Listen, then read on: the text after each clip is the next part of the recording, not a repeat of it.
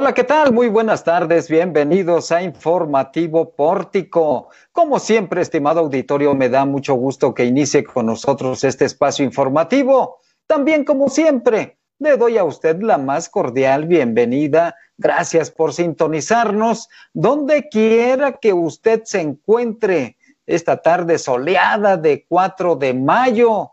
Está haciendo un calorcito muy agradable en toda la zona conurbada Guadalupe, Zacatecas, en donde estamos registrando una temperatura promedio de aproximadamente 27 grados centígrados.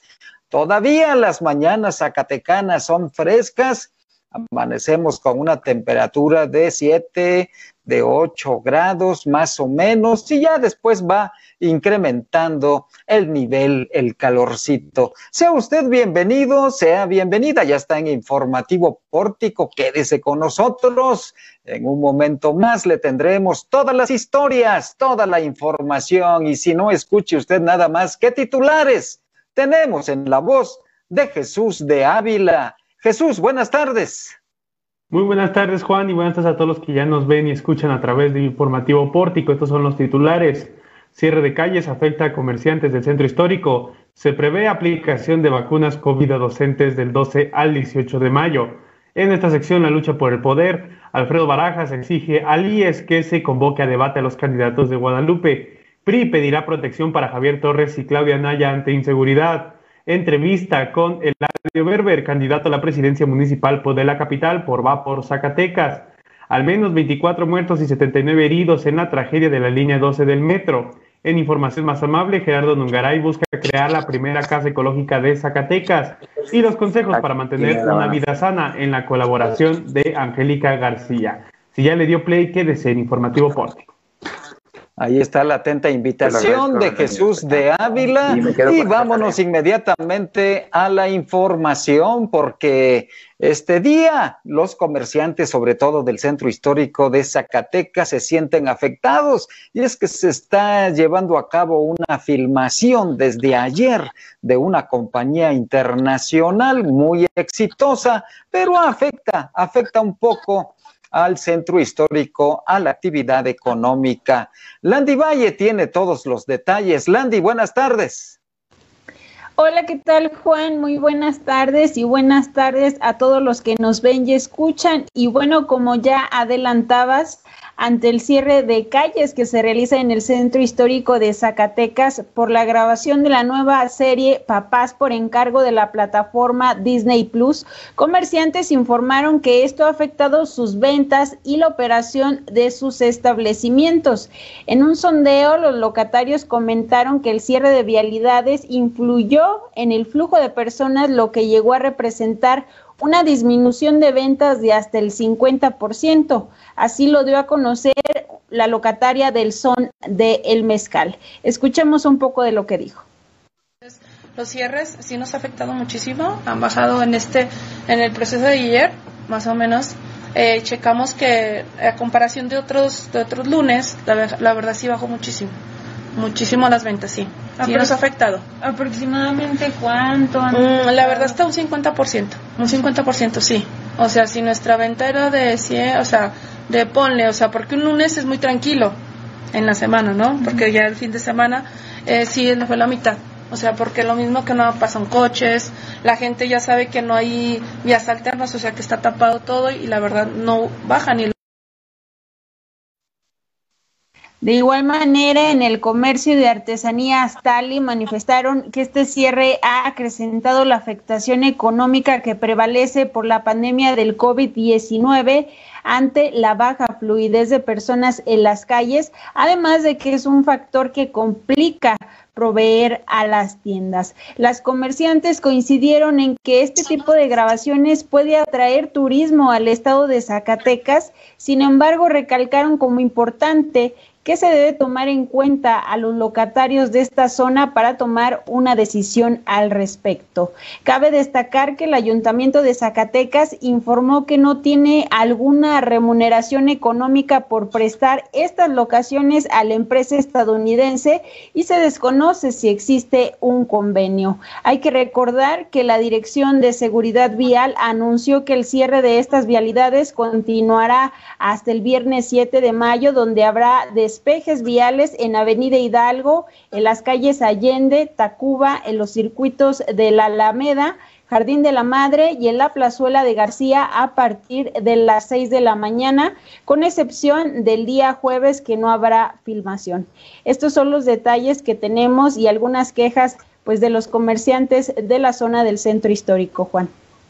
Pues interesante lo que sucede en el centro histórico. Está muy bien que hay este tipo de producciones internacionales, le dan una buena imagen y sobre todo una, pues un gran escenario colonial, barroco, bello, que tiene nuestro centro histórico zacatecano, pero habría que ahondar un poquito más. ¿Por qué no cobra la presidencia municipal sobre este tipo de servicios que otorga a empresas internacionales? A mí en lo personal se me hace muy extraño, muy raro que no le cobren ni un 5 cuando son producciones que tienen un costo, que tienen una remuneración y por supuesto que también adquieren una ganancia. Habría que ver y checar muy bien esos detalles, pero es la primera información que nos han dado, Landy. Y por otro lado, tienes información también sobre el inicio ya contemplado de la campaña de vacunación a docentes zacatecanos. Así es, Juan, comentarles que 47 mil trabajadores del sector educativo podrían ser vacunados del 12 al 18 de mayo, así lo informó el gobernador Alejandro Tello Cristerna. En el reporte semanal de la pandemia por COVID-19, el mandatario expuso que pese a que se tiene la programación para que los docentes sean vacunados contra este virus, aún existe incertidumbre del regreso a clases debido a que se tienen que esperar pues la eficacia de la vacuna y el cambio del semáforo epidemiológico a verde. Escuchemos un poco de lo que dijo. Con semáforo verde, Zacatecas no está en semáforo verde, tenemos 11 puntos, si no miento, doctor Reña, sí, eh, dentro de los, eh, la semaforización, lo cual nos coloca todavía lejos de un semáforo verde, estamos en semáforo amarillo, entonces quizá pudiese darse la condición, sin conceder, que después del día 8, 10 de junio pudiese darse un regreso, pero estamos prácticamente hablando de el fin ya de eh, el ciclo escolar va a ser a mi ver es complejo. Yo por lo menos en lo que tengo palpado de los padres de familia es muchos no queriendo ya que regresen sus hijos, habrá quien sí, así lo quiera unos cuantos días, pero prefieren esperarse al inicio del próximo ciclo con mayor seguridad y con mayor población vacunada. La próxima precisó que el próximo jueves se tendrá una reunión con la Conferencia Nacional de Gobernadores, la secretaria de Gobernación y la secretaria de Educación del país para verificar si hay condiciones para un regreso a clases. Por su parte, Rubén Ibarra Reyes, rector de la Universidad Autónoma de Zacatecas, dio a conocer en un comunicado que con la aplicación de las vacunas en el sector docente se analizará una cierta normalidad. Sin embargo, declaró declaró que estos cambios eh, priorizarán la salud de la comunidad universitaria, por lo que aún no se tienen las condiciones de un regreso presencial. Y cito, necesitamos que primero se dé este importante suceso de vacunación de todo el sector docente de nuestra universidad y de nuestro estado, valorar el resultado de este proceso que esperamos sea positivo. Esto fue algo de lo que comentó el rector de la máxima casa de estudios, Juan. Gracias, Landy. Pues ojalá y que todo esto se haga ya una realidad lo más pronto posible para ir contemplando el regreso presencial a clases este semestre. Naturalmente que no habrá, pero vamos a ver el comportamiento y, las, y la toma de decisiones para el próximo semestre. Gracias, Landy. Mientras tanto, vámonos a la sección de la lucha por el poder.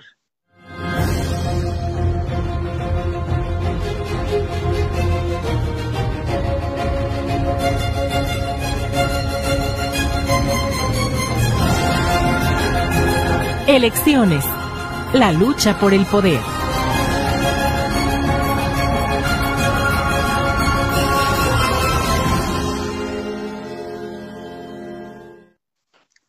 Ya rebasamos el primer mes, el primer mes de campañas electorales en el estado de Zacatecas, en donde se va a renovar el poder ejecutivo, el poder legislativo y los 58 municipios que conforman nuestra geografía estatal.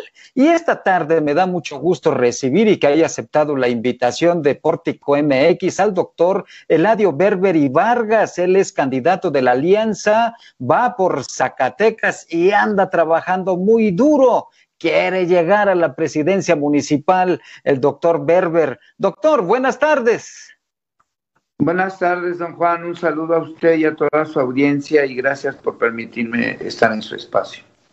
Oiga, ¿qué medicina requiere la capital zacatecana, doctor? ¿Cómo ha visto el diagnóstico en el recorrido por las calles? La medicina es honestidad, compromiso y perseverancia derivado de los problemas que tenemos relacionados con el empleo, el agua, la seguridad, la salud y la educación. ¿Cómo ve? Honestidad, ¿por qué, doctor? ¿Hay mucha corrupción? Pues la, ciudadanía lo señala. He hecho más de cuatro trekkings de preguntas y el tema corrupción es un elemento sustantivo que resulta en eso. Le quiero platicar que las personas en quien más confían ahorita la ciudadanía, en la última me quedé sorprendido, son los médicos y los maestras y los maestros, el personal de salud, para llamarle de alguna manera. Entonces, la verdad es impresionante esta pandemia lo que nos ha venido a mostrar, nos ha descubierto la realidad de las circunstancias. Y es un elemento que está presente de manera implícita. Sí, los servicios públicos son todo un tema. El tema del agua, el tema de la seguridad, el tema de la basura, pero lo que más quiere la gente ahorita es gente honesta. Caramba, qué, qué, este, qué tema, doctor porque el tema precisamente de la honestidad, guion, corrupción o versus corrupción, propició el cambio en el país y, generó un cambio de gobierno que hoy en Zacatecas, entonces en la capital, es el, es el tema preponderante. El tema preponderante que lastima a las personas son los servicios públicos. Agua, educación y empleo. Pero la honestidad es una herramienta que le piden a los gobernantes. Los gobernantes estarán en las circunstancias de que puedan ofrecer oportunidades alternativas. Pero la, usted lo vio, hace dos años esa fue la herramienta del cambio, usted lo recordará, y la ciudadanía se ha dado cuenta que las circunstancias no han ido bien. Solamente unos pequeños han sido verdaderamente apoyados por eso, y entonces ahora las circunstancias están mostrándonos que hay que trabajar con empeño, con entusiasmo, pero con honestidad. Usted en esta campaña electoral, que ya en otra ocasión usted ha sido diputado federal, lo fue eh, por el Partido de la Revolución Democrática, ahora está en una alianza partidista, pero postulado por Acción Nacional. Doctor, ¿es su sueño gobernar la capital del Estado? Mi sueño es ser feliz. Y si puedo hacer felices a las personas dando mi servicio y mi capacidad, le aseguro que puedo hacerlo. La felicidad no está en los recursos económicos, sino en servir a los demás. Las circunstancias están presentes para hacerlo. Los elementos se tienen que hacer. Porque si una persona sueña tener un puesto, creo que ese no es el camino. El camino es servir las personas a, esta, a, esta, a este mundo venimos a tener hijos y que nuestros hijos sean obras y que nuestras obras sirvan para las demás personas. Y eso ha sido mi característica. Cuando fui un muy importante práctica privada, pues lo hice y lo hice muy bien y me sentí satisfecho por ayudar a las personas. Cuando fui director de los servicios de salud, usted lo recordará, tuve la oportunidad de comenzar los trámites para una obra pública impresionante. Muchos hospitales comunitarios, centros de salud sustitutos, centros de salud de nueva creación, las unidades Nueva Vida que no existían, la de hemodiálisis, la de oncología, la de vacunas, elementos sustantivos para mejorar la calidad de la vida de las personas a través de la salud. Eran dos los elementos, médicos y medicinas donde las gentes han decidido vivir y las mejores instalaciones para los que más lo necesitan. Después del legislador pude concluir la posibilidad del financiamiento del Hospital General. Este ya tiene casi 11 años y ese hospital ha venido a resolver temas parciales, aunque ya nos hemos dado cuenta que en los últimos dos años la salud no nos ha ido muy bien y la pandemia vino a trastocar todas estas circunstancias. Ante eso, al tener una oportunidad de atender la salud de las niñas y de los niños, ahora mi compromiso es hacer un proyecto para atender las condiciones de vida de las personas. Y Zacatecas es un buen entorno para poder actuar y servir, porque Zacatecas me ha dado todo. Yo nací fuera de Zacatecas, llegué a los 14 años aquí, pero Zacatecas me dio la oportunidad de mi esposa, mis hijos y mi posibilidad de trabajar y de atender a las personas. Así como un sueño, esto es una capacidad de servir. Usted ha sido un médico exitoso, ha tenido mucho contacto con la sociedad, ha ayudado a muchas familias, a otros pues eh, le, deben haber nacido, nacieron en sus manos, doctor. Esto debe de ser algo muy especial para usted ahora metido en la política. Sí, fíjese que hay personas que me recuerdan y sus mamás, ahora yo tengo pacientes hasta de 30 años pero lo más interesante es que la memoria reciente está basada en mis actividades de tipo de funcionario público y de político. Fui regidor, recordará usted hace poco. Pudimos hacer cosas bien interesantes. Pudimos hacer proyectos de desarrollo humano cada día a las dimensiones que puede hacer un regidor y más un regidor de oposición. Pudimos acompañar a proyectos tan importantes como fue la salud financiera, de, Zacatecas. Recuerde la deuda histórica del IMSS que nos ayudó Claudia Naya a pagarla, la del Infonavit y el acuerdo para que no siguiera existiendo.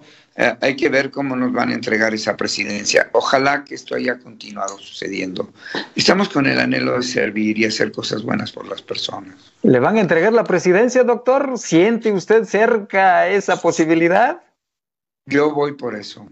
Soy una persona que va con el compromiso de servir y en esta ocasión, ante estas circunstancias que está viviendo México, Zacatecas y la capital zacatecana, tomé la decisión de participar en política con creo que un equipo que trae ganas de servir. Claudia Naya, gobernadora, Carlos Peña, diputado, y aquí Arnoldo Rodríguez y Reinaldo Delgadillo. El plan es servir para ir para adelante. Sí, voy siglado por el PAN, derivado de un acuerdo construido desde las cúpulas más altas de los partidos. Y siento mucha responsabilidad por eso, y por eso estoy poniendo mi mejor esfuerzo. Pues le deseamos mucha suerte, doctor Berber, y seguiremos, por supuesto, al pendiente de la actividad de su campaña electoral en esta ocasión.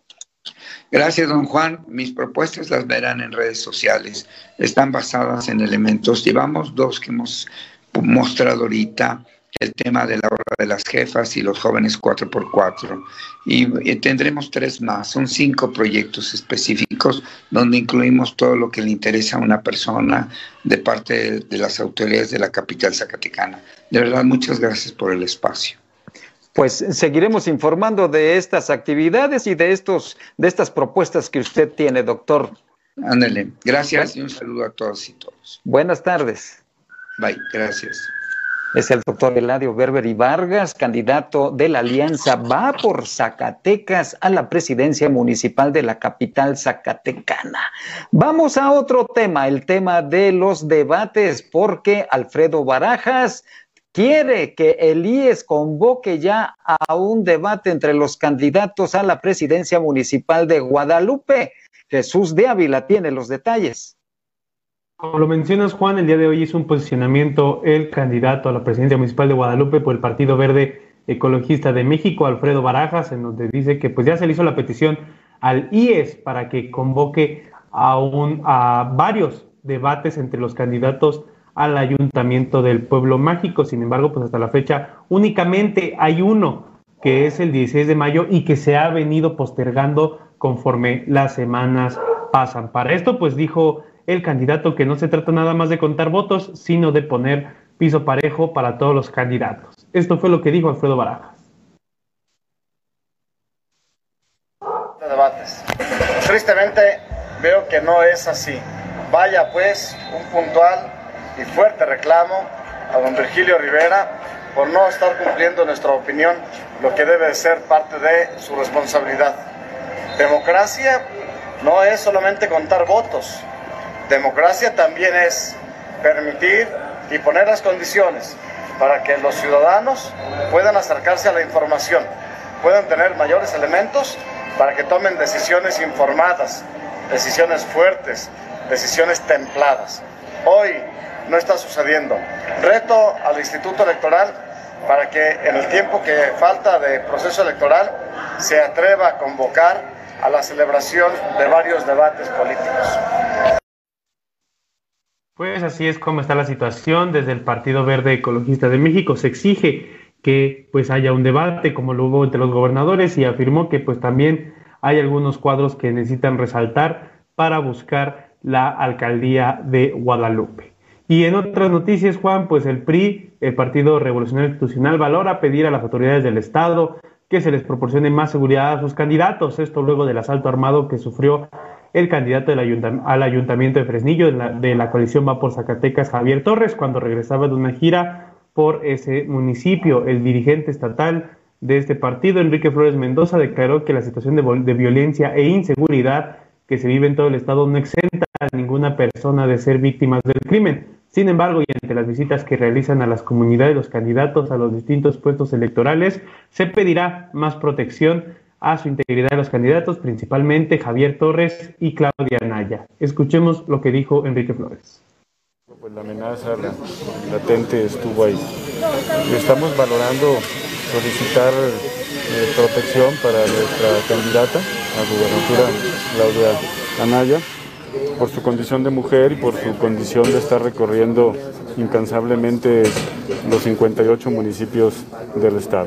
Yo creo que esta misma semana lo estaremos formalizando eh, para poder dar más y mejores condiciones y pueda ella con toda confianza y con toda seguridad llegando a todas las comunidades de todos los municipios. El dirigente no mencionó si existen más candidatos que fueran objeto de actos delictivos o amenazas por parte de miembros del crimen organizado. Por el momento, los únicos candidatos en los que se valora si se pide o no la seguridad a las autoridades competentes, pues es para Javier Torres y Claudia Nayamota, Juan. Pues ojalá y, que se atienda esta seguridad para los candidatos y que no sea necesario extenderla a otros aspirantes de otros partidos políticos. Esperemos que tengamos una tranquila, pero muy, muy activa campaña electoral. Gracias, gracias Jesús y muchas gracias a los que se están contando. Eh, gracias por sus comentarios, dice el maestro Miguel Ruiz Ramírez. Los ciudadanos deben escoger a personas con servicio, como el doctor Eladio Berber. Cuqui Macías, buenas tardes. Y, y por supuesto, Ah, saludamos a todos los que en este momento se conectan y a los que más adelante se conectarán. Y cerramos nuestra sección de la lucha por el poder.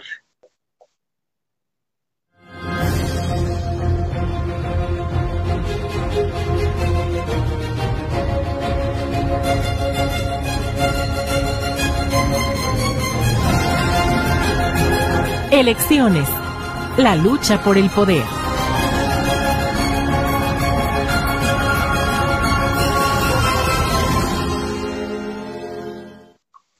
Voy ahora a la información nacional. Ayer por la noche en la Ciudad de México un accidente en la línea 12 del transporte colectivo Metro. Impresionante sin duda esto que sucedió, se lo dimos a conocer, pero Araceli Martínez tiene la actualización de toda esta información y de esta tragedia, la más grande en la historia del metro de la Ciudad de México. Ara, buenas tardes. Muy buenas tardes, Juan, amigos de Pórtico MX. Lamentable la noticia que hoy voy a transmitirles porque la noche de este lunes 3 de mayo, alrededor de las 22:30 horas, se desplomó la estructura elevada de la línea 12 del metro a la altura de la estación Olivos y Tezonco. Un, un convoy de la línea dorada quedó partido en dos sobre la avenida Tláhuac. Este, este que está usted viendo en la pantalla, es el momento exacto en el que ocurrió la tragedia. Hasta el momento, las autoridades de la Ciudad de México han actualizado la cifra de esta tragedia en el que hay al menos 79 heridos que se encuentran en distintos hospitales de la ciudad. Se trata de 19 mujeres y 60 hombres entre ellos tres menores de edad y tres adultos mayores.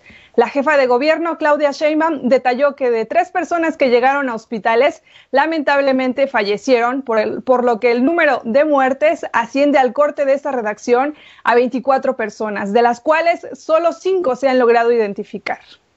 Esta mañana continuaban también cuerpos atrapados en lo que quedaba del tren, por lo que se continuaba con las maniobras para poder bajar el convoy y lograr rescatar los cuerpos con el apoyo de una grúa especial. En tanto que Claudia Sheinbaum también aseguró que se solicitará un peritaje local realizado por la Fiscalía de la Ciudad de México y también por una empresa internacional para averiguar las causas de este trágico accidente en el metro de la capital que tiene este martes de luto a los mexicanos.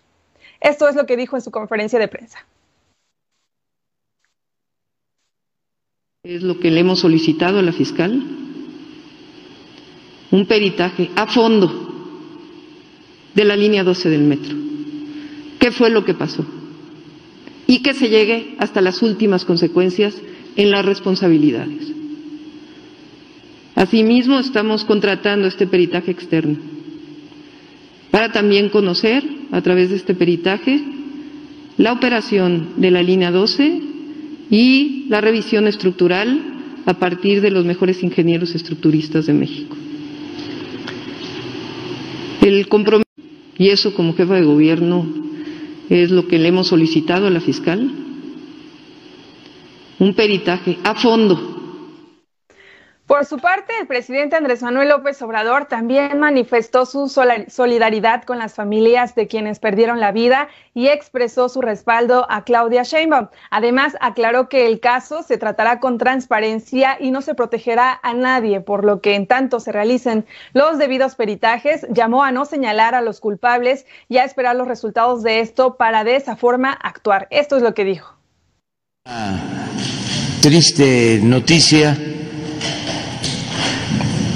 Enviamos nuestro pésame a los familiares de las víctimas de este accidente y la postura del el gobierno de la ciudad la respalda el gobierno federal acerca de lo que procede en este lamentable caso. De modo que la doctora Claudia Sheinbaum, jefa de gobierno de la Ciudad de México, va a informar, terminando entrar en contexto, amigos de Pórtico MX, Juan, la línea 12 donde ocurrió este accidente fue construida e inaugurada el 30 de octubre del 2012 bajo el mandato del entonces jefe de gobierno Marcelo Ebrard, el actual secretario de Relaciones Exteriores. Tras el accidente, los capitalinos han expresado las polémicas surgidas durante la construcción de este tramo y sus recurrentes problemas operativos. Incluso en redes sociales han publicado imágenes de cómo se veía el accidente años atrás, meses atrás, sin que las autoridades les hicieran caso. Ante esto, el canciller Marcelo Ebrard declaró que ante la tragedia del desplome de este convoy de la línea 12, que él el que nada debe, nada teme. Esto en referencia a las acusaciones por su presunta responsabilidad en este proyecto que promovió cuando él era jefe del gobierno. Esto es lo que dijo. Pero más allá de eso y de otros datos, pues decirte que el que actúa con integridad no debe tener temor a nada. Por eso yo, el que nada debe, nada teme. Pero yo estoy sujeto, como todos, pero más como un alto funcionario y como quien promovió la construcción de la línea, estoy sujeto a lo que determinen las autoridades sobre la base de los peritajes y los deslindes que hagan. Me guiará en todo esto por lo que anima un servidor público, esencialmente, ¿qué es? Te haces responsable de tus decisiones hasta donde lleguen. ¿Quién lo va a determinar? No tu servidor. La autoridad que va a hacer el peritaje y que va a ubicar, bueno, pues, ¿qué, explica este accidente tan terrible para la ciudad? Entonces, la disposición de eh, mi parte es estar en plena condición de cooperar, colaborar en lo que sea necesario, en aquello que me requiera y estar siempre presente en todo. Pero más allá de... Bueno, están las palabras de Marcelo Ebrard. También informa que como ciudadano y como funcionario debe de estar a disposición de las autoridades con el objetivo de conocer las causas de este hecho y llegar a las últimas consecuencias. Al mismo tiempo, al mismo tiempo que también apuntaba que existen motivaciones de orden político en estas acusaciones. Juan, lo más importante, pero sobre todo lo invito a que conozca la información amplia en nuestro portal pórtico.mx y en todas nuestras redes sociales Pórtico WMX. Ahí está la invitación de Araceli Martínez. Ahí estamos informando, por supuesto, en nuestra plataforma informativa y también en nuestras redes sociales, minuto a minuto, todo lo que está sucediendo.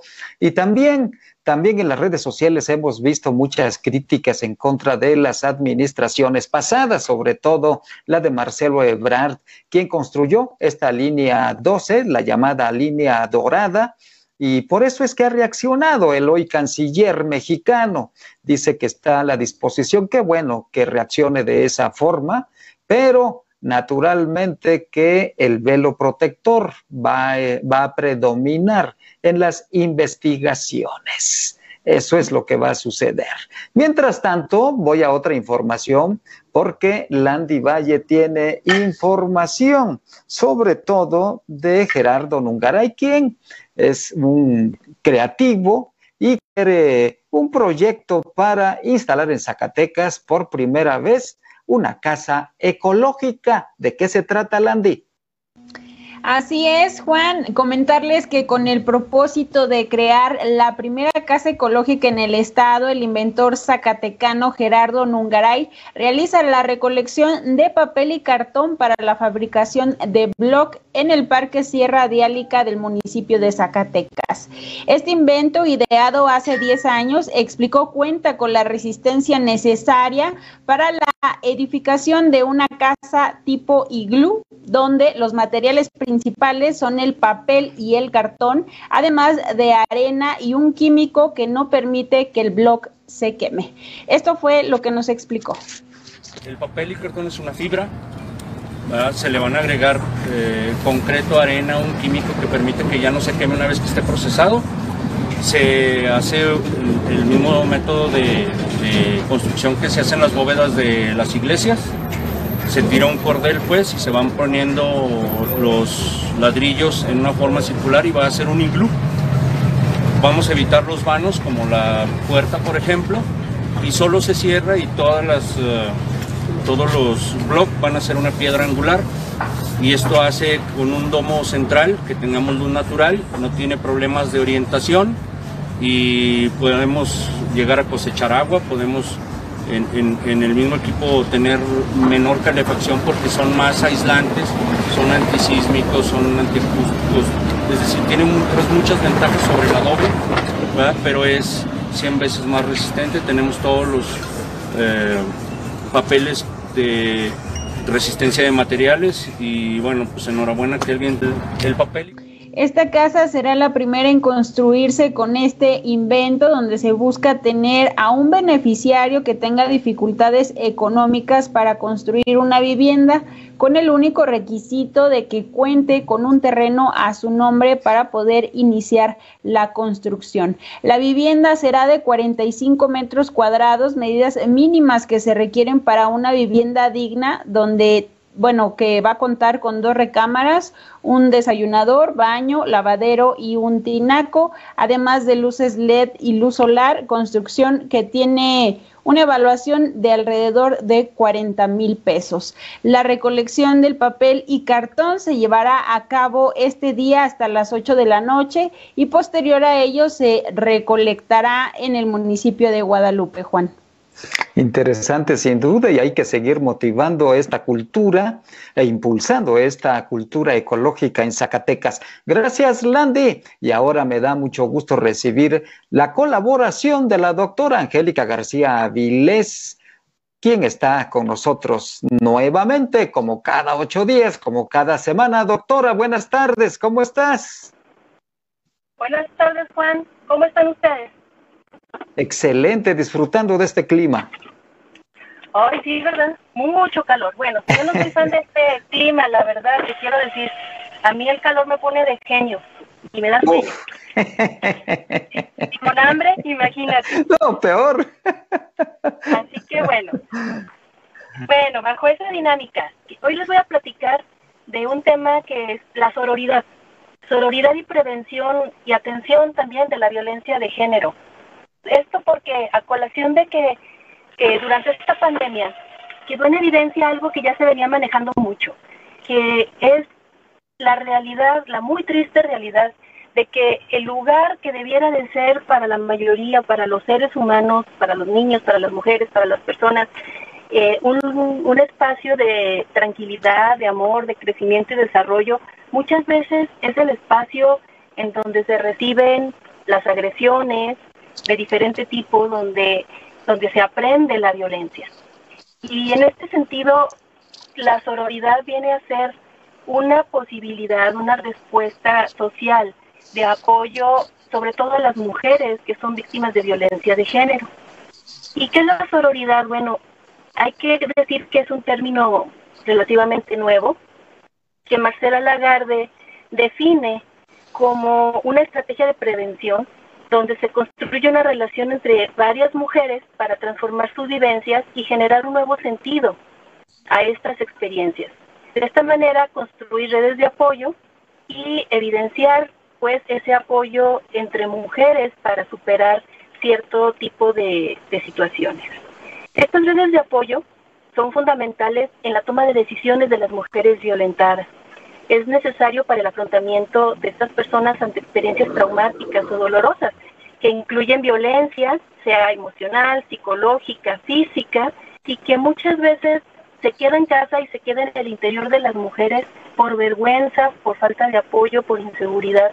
Y eso va perpetuando ciclos de violencia que se empiezan en casa y que se llevan después también a otros ámbitos sociales. ¿Qué es la violencia basada en género? Ya que hablamos de ella.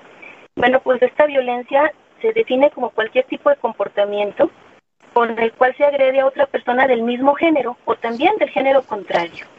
Este tipo de violencia puede ser, como lo comentábamos, físico o psicológica y se puede referir desde una discriminación medida por el poder sobre el otro y este, no nada más es física, sino también puede ser sexual, puede ser este, burlas, pueden ser abusos de poder, tocamientos, gestos, palabras obscenas, discriminación o exclusión de oportunidades.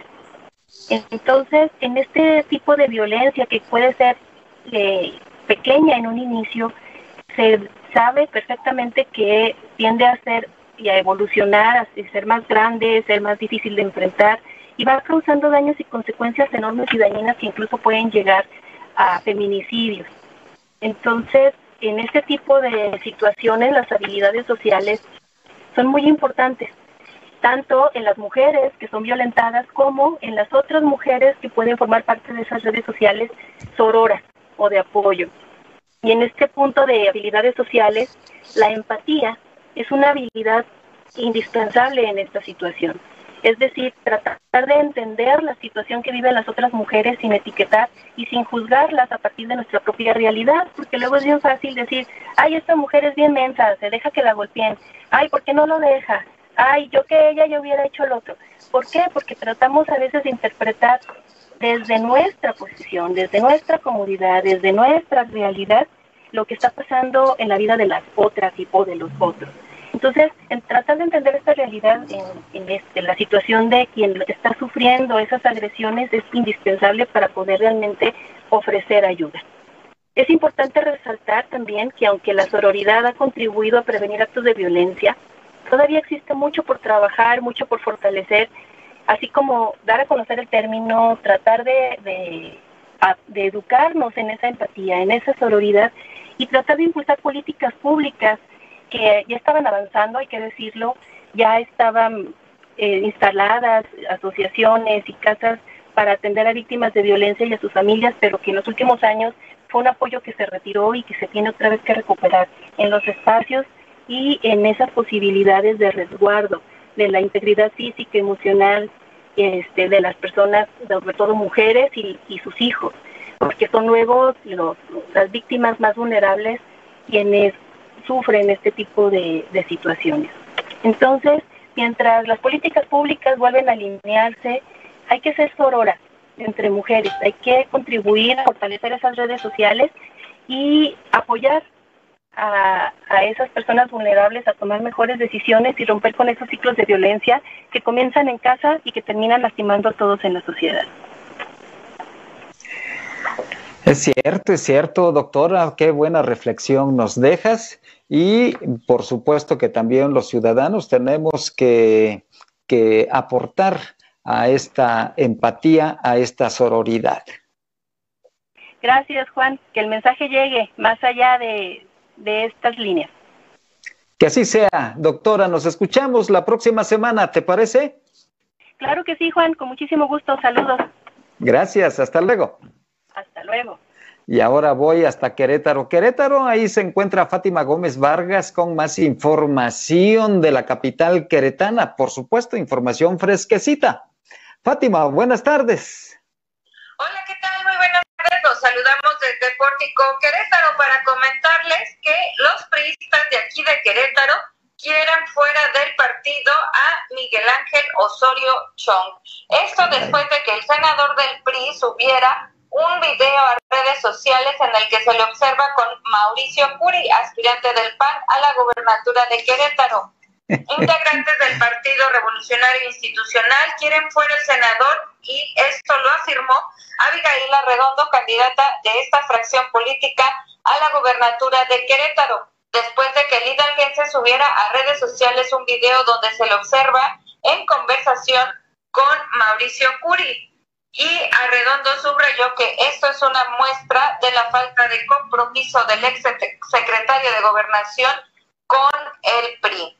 El senador otra vez se equivoca, dijo la candidata. Hay que informarle que en Querétaro no vamos en coalición y la traición es algo común que viene él trabajando desde hace elecciones pasadas. ¿Cómo ves esta información, Juan?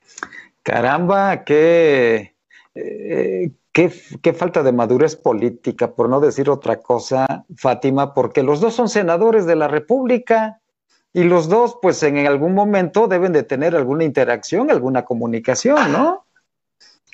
Pues sí, es correcto. Y yo, por mi parte, me acuerdo hace un año, eh, sí hubo un acercamiento en los meses más difíciles del confinamiento de la pandemia por ahí recibimos una invitación donde estuvieron presentes los dos eh, comentando cosas de la pandemia, pero hubo este acercamiento, o sea, sí tienen una buena relación, pero pues aquí están los priistas eh, aventando esta, este comentario hacia el senador Osorio Chong. Caramba, qué radicales. bueno, gracias Fátima, nos escuchamos mañana. Claro que sí. Nos escuchamos mañana. Bonita tarde. Ah, qué sorpresa se lleva. Bonita tarde, Fátima. Qué sorpresa se lleva uno con posturas tan radicales de algunos militantes de partidos políticos. se olvidan de la pluralidad y de la apertura y sobre todo un factor que es muy importante en toda sociedad y se llama tolerancia. Tolerancia que no la encontramos muchas veces en algunos gobiernos. Pues con este enlace telefónico hemos llegado al final de nuestro informativo pórtico. Gracias por el favor de su atención. Como usted muy rico, disfrute la tarde y sobre todo, cuídese mucho. Gracias a quienes hacen posible que usted esté debidamente informado e informada. Gracias a Landy Valle, a Araceli Martínez, a Fátima Gómez, a Jesús de Ávila y por supuesto a nuestro gurú informático cibernético que hace maravillas y a veces milagros, a Omar Reyes. Soy Juan Gómez. Hasta mañana.